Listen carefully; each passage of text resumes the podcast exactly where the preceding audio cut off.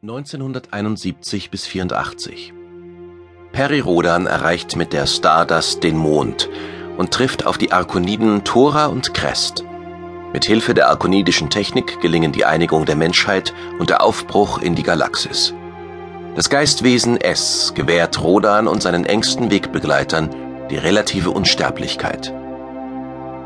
2040 das solare Imperium entsteht und stellt einen galaktischen Wirtschafts- und Machtfaktor ersten Ranges dar.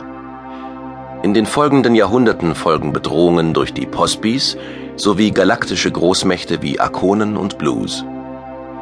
2400 bis 2406 Entdeckung der Transmitterstraße nach Andromeda, Abwehr von Invasionsversuchen von dort und Befreiung der Völker vom Terrorregime der Meister der Insel. 2435 bis 37. Der Riesenroboter Old Man und die Zweitkonditionierten bedrohen die Galaxis.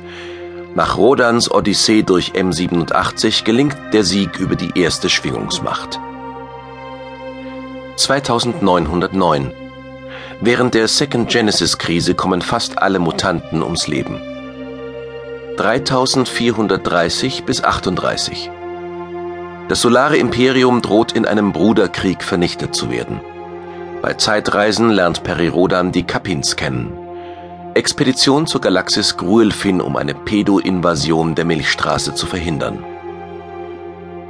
3441 bis 43.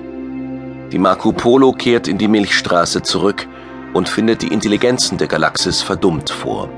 Der Schwarm dringt in die Galaxis ein.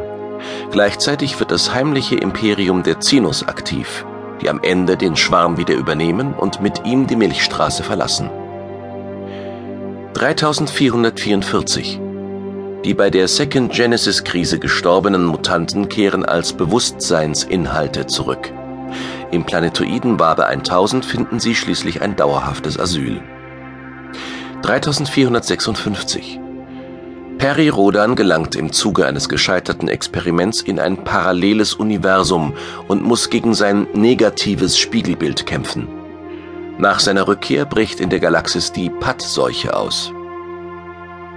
3457 bis 58 Peri Rodans Gehirn wird in die Galaxis Naupaum verschlagen. Auf der Suche nach der heimatlichen Galaxis gewinnt er neue Freunde. Schließlich gelingt ihm mit Hilfe der PTG-Anlagen auf dem Planeten Paintech die Rückkehr. 3458 bis 60 Die technisch überlegenen Laren treten auf den Plan und ernennen Perirodam gegen seinen Willen zum ersten Hetran der Milchstraße. Rodan organisiert den Widerstand, muss aber schließlich Erde und Mond durch einen Sonnentransmitter schicken, um sie in Sicherheit zu bringen. Doch sie rematerialisieren nicht am vorgesehenen Ort, sondern weit entfernt von der Milchstraße im Malstrom der Sterne. Den Terranern gelingt es nur unter großen Schwierigkeiten, sich in dieser fremden Region des Universums zu behaupten. 3540 Auf der Erde greift die Aphilie um sich, die Unfähigkeit des Menschen Gefühle zu empfinden. Perirodam, die Mutanten und andere Gesundgebliebene beginnen an Bord der Sol eine Reise ins Ungewisse. Sie suchen den Weg zurück in die Milchstraße. 3578 In Baleindagar wird die Sol von den Keloskern festgehalten, einem Volk des Konzils der Sieben. Um der Vernichtung der kleinen Galaxis zu entgehen, bleibt der Sol nur der Sturz in ein gewaltiges Black Hole. 3580 die Laren herrschen in der Milchstraße.